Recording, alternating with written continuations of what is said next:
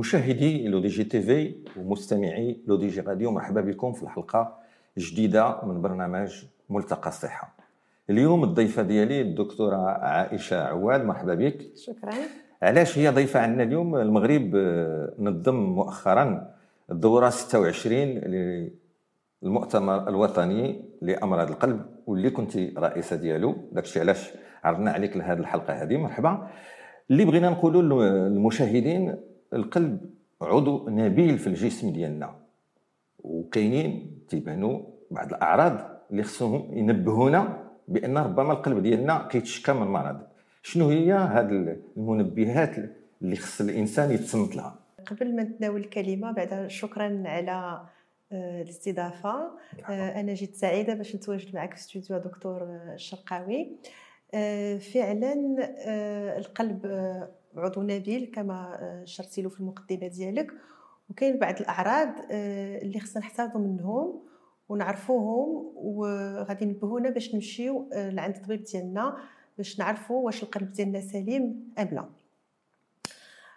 فمن ضمن هذه الأعراض غادي نتكلموا اولا على آه، الألم آه، في الصدر آه، ديال الإنسان.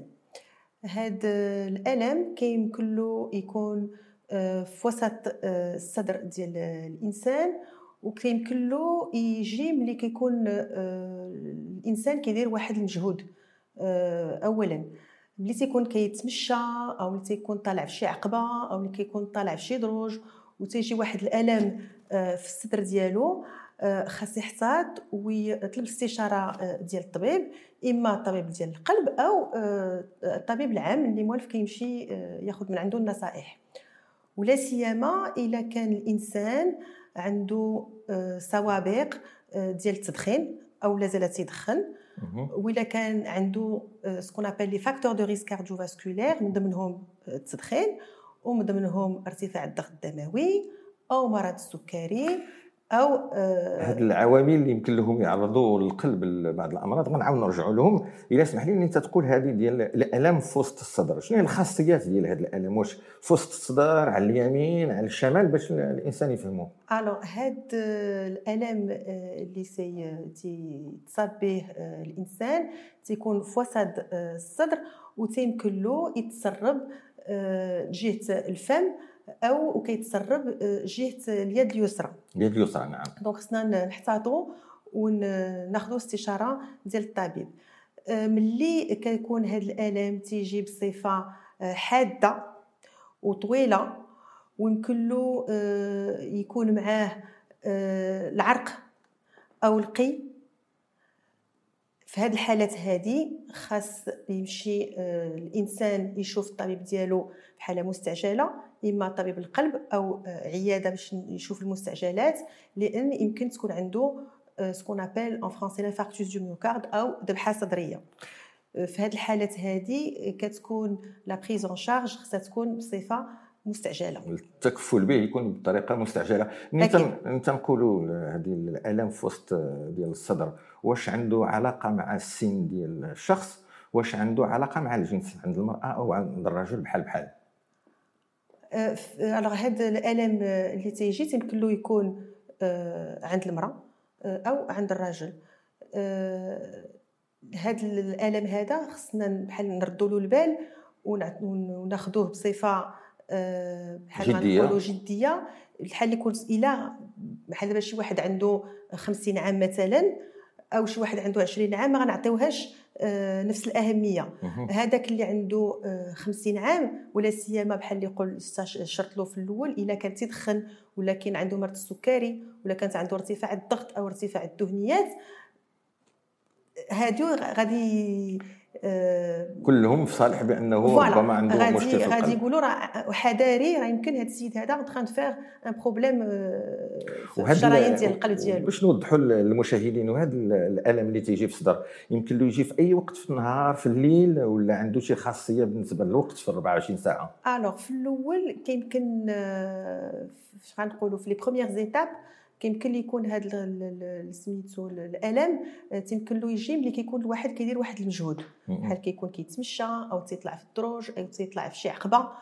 ce qu'on appelle بالفرنسية l'angor d'effort اللي تيكون كيدير مجهود جسدي كيحس بهذا الألم. voilà alors ومع المدة إلا آه، الواحد ما داهاش في هذا الحريق هذا وتيقول أنا ضربني البرد أنا خرجت من الحمام أنا أنا أنا تنبقاو حنايا تنقولوا آه، ما تنديوهاش في, في, في نفوسنا. واحد النهار ممكن يجي واحد الألم حاد أه والواحد ما كيكون كيدير حتى حاجة. c'est une douleur spontanée وكتجي وتتكون prolongée وتتكون الالم حاد بزاف. اللي كيعلن بانه ربما ذبحه ذبحة قلبية. قلبية أو ذبحة صدرية. تنشكروا دكتورة عائشة عواد على هذا الشرح. وكان توجه الإخوة المشاهدين وكيف عطانا المخرج. لاحظتوا بأن الشعار ديالنا هما 12 مؤشر اللي خصهم يفيقونا ونقولوا ربما القلب ديالنا مريض. المؤشر الأول اللي شرحت لنا الدكتور عواد وهو هذا الألم اللي تيجي في وسط الصدر. يمكن له يطلع لهنا عندنا الوجه ولا يمشي للجهة اليسرى من الكتف. هذا العلامة الأولى. شنو هي العلامة الثانية مهمة اللي خصها تثير الانتباه ديالنا؟ ألو بين العلامات آه، كاين ضيق في التنفس ولا كنعيطوا له بالدارجة النهجه ولا بالفرنسية كنعيطوا لها la dyspnée هاد الضيق في التنفس أو النهجه عندها حتى هي خصوصيات. في الأول يمكن تكون النهجه ملي كيكون الواحد كيدير واحد المجهود ومع المدة النهجة كيمكن تجي ولا تصيب المريض تنعيطوا لها la dyspnée de repos وما كيدير حتى حاجة أو لا كتجي في بعض الاحيان في الليل تنعيطوا لها بالفرنسية la dyspnée paroxystique nocturne تيكون الإنسان جالس ولا تيكون ناعس مرتاح ما كيدير لا مجهود لا والو وكتجيه صعوبة في التنفس. فعلا. كيكون ما كيدير حتى حاجة هذا c'est le stade ultime. C'est-à-dire ملي كان تيكون تاخر voilà. كيكون بحال دابا آه، بحال غنقولوا المرض تيكون عنده un stade متقدم. plus évolué تقدم. اذا حنا دابا شفنا العنصر الأول اللي هو الألم في الصدر وشفنا في الصعوبه ديال التنفس بغينا نشرحوا أكثر شنو هي. هذه الصعوبة ديال التنفس بحال دابا النهجة الواحد كيبدا كيتنفس آه، بصفة آه، كثيفة وهذه النهجة هذه آه، كيمكن سواء يكون تتعلن على مرض ديال الرية أو لا يمكن تعلن على مرض ديال القلب ولا سيما يمكن لها تعرض على مرض ديال الصمامات صمامات القلب. الصمامات ديال القلب qu'on appelle les valves الصمامات ولا سيما اذا كان آه، المريض عنده سوابق ديال الحلقم في الصغر ديالو. داك الحلقم ما كيكونوش كيداواو آه، بصفة آه، منظمة أو لا كيكون عنده واحد السوابق اللي كنعيطوا له le rhumatisme articulaire aigu فمع المدة هاد الحلقم اللي كيكونوش داواو مزيان ولا ال rhumatisme articulaire aigu كيمكن له يؤدي إلى آه، تسرب داك الميكروب للصمامه ويعطينا آه، مشكل في الصمامة. إما الصمامة كتكون ضيقة آه، ما كتحلش مزيان أو لا الصمامة كلها تكون مفوهة هي ما كتشدش مزيان. هذه من جهة ومن جهة أخرى هاد النهجة هذه كيمكن لها تعلن على مضاعفات في العضلة ديال القلب. وغادي يمكننا نديروا التشخيص ديالها آه، اولا آه، عبر التلفازه آه، ديال القلب كنعيطوا لها l'échographie cardiaque اللي كتبين لنا ضعف في العضلة ديال القلب وخصنا نعرفوا من بعد منين جاي هذا الضعف هذا. واش عنده علاقة مع مرض ديال الصمامة ولا عنده علاقة مع مرض ديال الشرايين أو عنده علاقة مع مرض ديال الغلاف ديال القلب إلى آخره. دونك داك الشيء ديك الساعة كيبقى التشخيص بين يدي الطبيب المعالج. شكرا دكتور آه، عائشة عواد اللي بغيت نأكد به ونأكد عليه للمشاهدين. ونقطة اللي قالتها الدكتوره عواد هو أنه حلقم عاديين الا ما تعالجوش في وقتهم وبالمدة الكافية أنهم مع الوقت غيديروا تلف في القلب. وتولي العلاج الواحد ديك الساعة هي الجراحة ديال القلب.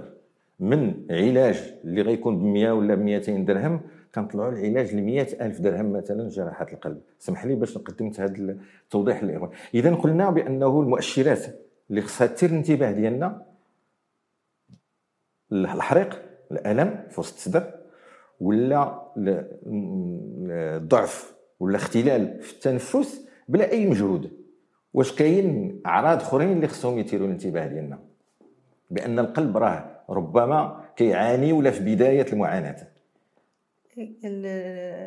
بين الاعراض الاخرى كاين آه، الخفقان آه، ديال القلب اللي كنعيطوا لهم بالفرنسية les palpitations اللي كيمكن يكون النبضات ديال القلب كيمكن لها تكون كتضرب بصفة سريعة أو بصفه غير منظمة qu'on appelle des arythmies d'accord donc اذا ضربات القلب اللي غيكونوا 70 ضربة في الدقيقة ولا حوالي 70 عند بعض الناس كيطلع ل 100 120 بدون إعلان.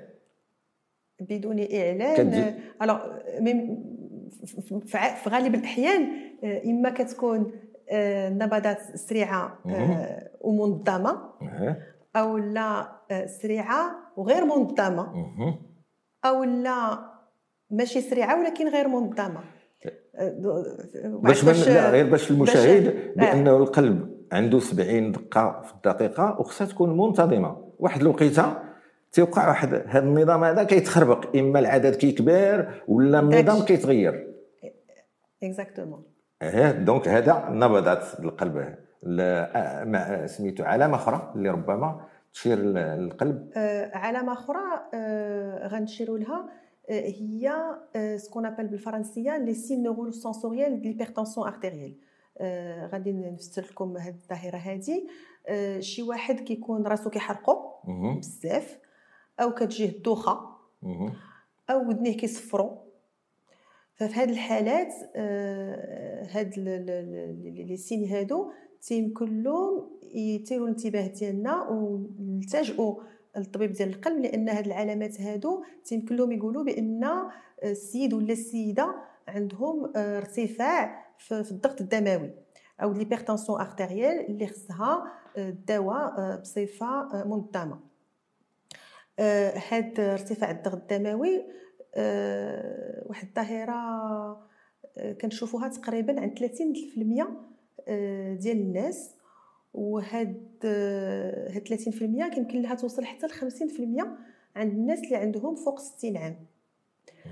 وهاد ارتفاع الضغط الدموي آه، خاصنا نتكلفوا به آه، بصفة آه، مستعجلة ولا؟ مستعجلة ولكن بصفة منظمه ونتناولوا الدواء بصفة منظمه علاش؟ باش هاد نتفاداو ارتفاع ديال الضغط الدموي اللي في حد ذاته يمكن له يعطينا مخاطر آه، على الشرايين ديال القلب على آه، الشرايين ديال الكلي يمكن له يتسبب لنا في une insuffisance rénale يمكن له يعطينا آه، ذبحة في الدماغ ديالنا un accident vasculaire cérébral donc l'hypertension artérielle أو ارتفاع الضغط الدموي. عندها عواقب جد سلبية. وإلا كنا آه كنتناولوا الدواء ديالنا بصفة منظمة والأرقام ديالنا مضبوطة تكون l'hypertension équilibrée et bien يمكننا نتفاداو عدد ديال المشاكل. اذا اذا خدينا واكتشفنا بأن الضغط الدم فوقته وتعالج بأنه راه غادي نحافظوا على الصحة ديال القلب ديالنا هذه الخلاصة الصحة ديال القلب والشرايين. والشرايين. ديال ديال الذات كلها. اذا آه، شفنا بأنه ارتفاع ضغط الدم آه، يمكن له يشكل واحد الاشكاليه وخطر على القلب. هو اللي كنسميوه المرض الصامت. حيت مع النوبات ما تنعرفوش بأنه كاين ارتفاع في ضغط الدم حتى تيكون القلب. نقولوا الكلمة دي كلا العصا ما بقاش في الصحة ديالو. شنو هي الإمارات اللي خص الإنسان يهتم بها باش يعرف بأن ربما هو مصاب بارتفاع ضغط الدم؟ كما شرت لها آه، من قبل حريق الراس. اللي كيكون حاد واخا كتاخذ الدواء ديال المسكنات تيبقى آه، الحريق الراس. الدوخة إلا ما لقينا لهاش شي آه، سبب. شي سبب. والتصفار ديال الودنين. هادو هما ثلاثة ديال المؤشرات اللي تيمكن لهم يثيروا الانتباه ديالنا. ونقولوا بأن المريض عنده ارتفاع بالضغط الدموي. دونك خصو يمشي يعبر بحال اللي كنقولوا يعبر الطونسيون ديالو ويتأكد من أن الأرقام آه، سليمة. تقدر دكتورة عائشة تشرح للمشاهدين هذه الأرقام؟ تيبقاو يسمعوا 7 14 9 16 كيفاش بطريقة سهلة نشرحوها للمشاهد؟ آه غنهضروا بصفة عامة.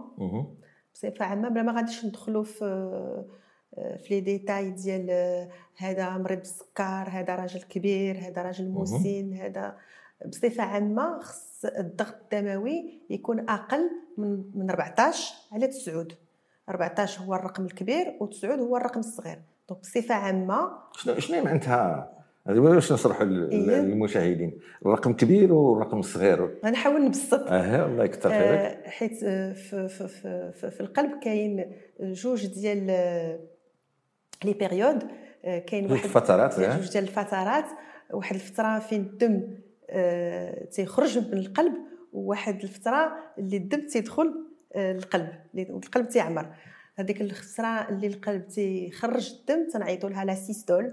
والفترة اللي القلب تيعمر بالدم تنعيطوا لها la diastole وفي كل فترة كاين واحد الرقم ديال الضغط اللي ما خصناش نتفاداوه alors الرقم الأول اللي كنقولوا الكبير هو. la systole والرقم الصغير هو ديال لا دياستول اذا كاين جوج فترات إلى لخصنا الفترات ملي تيكون كيشتغل القلب وتيخرج الدم من عنده كيدير مجهود هي هذيك 14 هي 14 وملي تيكون القلب ديالنا كيرتاح وتيعمر شوية بالدم هي هذيك. الصغيره باش كاين. للناس هذه هي الدوره الدمويه كيفاش كتشتغل شفنا الاخوان المشاهدين والمستمعين الالم في الصدر صعوبة في التنفس مشكل في ضغط آه، الدم هادو من الأشياء اللي يمكن لها تأثر على القلب. آه، واحد المسألة الناس كيقولوها les graisses الكوليسترول شنو علاقته مع القلب؟ دكتور عواد. donc هذا السؤال عنده الأهمية ديالو. آه، لأن ارتفاع الدهنيات ولا سيما le cholestérol أو المشتقات ديالو le- le- الكوليسترول المزيان اللي كنقولوا له le HDL أو الكوليسترول القبيح اللي هو le LDL ارتفاع ديال le mauvais cholestérol أو le LDL وارتفاع ديال آه، الدهنيات الثلاثية هما les triglycérides تيمكن لهم يؤديو آه، الاختناق ديال آه، العروق ديال القلب. وهذا الاختناق ديال العروق القلب مع المدة يمكن يبقى يت- يتزاد حتى شي نهار العرق ديال القلب يمكن له يتخنق. وكيمكن له يؤدي إلى ذبحة أو جلطة صدرية. فلهذا آه، خاصنا نحتاطوا آه، على آه، التغذية ديالنا باش الأرقام ديال الكوليسترول ما يفوتوش واحد الحد باش نتفاداو المشاكل اللي يمكن لهم يوقعوا في العروق ديال القلب ويسببو لنا في جلطة صدرية. باش نحتفظوا على هذه النسبة ديال الكوليسترول المزيان والخايب في الجسد ديالنا واش هي غير مسألة ديال الريجيم الطريقة ديال الأكل ولا كاين شي ظروف خصنا نتعاونوا بأدوية؟ الوغ هذا واحد آه، السؤال حتى هو جد مهم آه، لأن في بعض الأحيان كيمكننا نكتفاو آه، بالتغذية. تكون تغذية سليمة ما فيهاش دهنيات بزاف يمكن خصها تكون فيها الخضر والفواكه واللحوم البيضاء والحوت. وفي بعض الحالات يمكنناش نكتفيو بالتغذية فقط. ولا بدا خاصنا آه، نعاونوا بالأدوية ولا سيما عند واحد الفئة من المرضى. كنعيطوا لهم des patients qui sont fragiles شكون هما هاد الناس اللي معرضين؟ اللي fragiles ومعرضين اللي خصهم آه، النسبة ديال الكوليسترول آه، تكون آه، هابطة بزاف ولا سيما الكوليسترول آه، total والمشتقات ديالو ال mauvais cholestérol LDL الناس اللي فيهم آه، مرض السكري ولا الناس اللي عندهم سوابق ديال الذبحه صدرية أو الناس اللي عندهم سوابق ديال آه، توسعه في العرق أو الناس اللي عندهم سوابق ديال آه، عملية جراحية ديال القلب أو الناس اللي عندهم سوابق ديال جلطة في الرأس النسبة ديال الكوليسترول ديالهم خصها تكون نازلة لواحد الحد أكثر من شي واحد اللي ما عنده حتى حاجة. donc النصيحة هي داك نشوفوا ملي كنجيو عندنا المرضى وتنشوفوا آه، التحاليل ديالهم وتتقول له أسيدي خاصك الدواء ديال الكوليسترول تيقول لك آه، علاش دكتورة؟ لأن أنا كنشوف الأرقام اللي عطاني المختبر وكنشوف بأن الأرقام عادية. علاش؟ أنا خصك تعطيني الدواء. خصنا نفسروا لهم بأن آه، كل مريض عنده خصوصيات ديال- ديالو. والأرقام اللي يمكننا نقبلوها عند دكتور انواري اللي ما عنده حتى حاجة ما كيكمي ما فيه سكر ما فيه سوابق ديال القلب ما حتى حاجة. يمكننا نكتفاو بواحد الرقم. الا جا شي آه، مريض واحد آخر وعنده فيه مرض السكري وعنده سوابق ديال ذبحة صدرية وخص الأرقام يكونوا مثلا مقسومين على جوج. donc خص vraiment تكون واحد آه، la lecture transversale لكل مريض عنده الخصوصيات ديالو عنده الأرقام اللي يمكن له يناسبوه. شفنا المؤشرات؟ وشفنا بعض الأمراض اللي يمكن لها هي تعرض باش القلب هذا واحد الحاجة اللي الناس ما عاطينهمش قيمة وبغينا بها باش نختموا البرنامج ديالنا. هو الناس اللي كنكونوا تنقولوا عليهم sédentaires من القهوة للدار من الطوموبيل للدار ما كاين لا رياضة لا والو. شنو هي الأهمية ديال الرياضة ولا l'activité physique الحركة اللي عند هاد الناس باش يتفادى الأمراض القلبية؟ آه، هذه واحد النقطة حتى هي جد مهمة. آه، من بين آه، الأسباب اللي يمكن لها تؤدي إلى مرض القلب والشرايين هو عدم عدم التحرك أو لا الواحد كيبقى جالس في دارو. الرياضة البدنية وعندها واحد الأهمية كبيرة لأنها كيمكن لها بحد ذاتها تحمي القلب والشرايين من الأمراض اللي يمكن لها تسرب لهم فلهذا إحنا المرضى ديالنا ما تنقولوا لهمش allez courir le marathon ولكن كنصحوهم بالرياضة البدنية أو لا كنصحوهم ب la marche une activité physique على الأقل ثلاثة المرات في الأسبوع ولا غير واحد 30 دقيقة ثلاثة المرات في الأسبوع ديال la marche. راه غادي تعاوننا بزاف باش نتفاداو الأمراض القلب والشرايين. مشاهدي LODJ TV كيف قالت الدكتورة عواد؟ ما تطلبش منكم تمشيو تشاركوا في الماراثون. ولكن إلا درتوا المشي 20 دقيقة 30 دقيقة ثلاثة النوبات في الأسبوع. غتحافظوا على القلب ديالكم. دكتور عائشة عواد شكرا. إخوة المشاهدين واخوات المشاهدين إلى اللقاء في حلقة أخرى من ملتقى الصحة.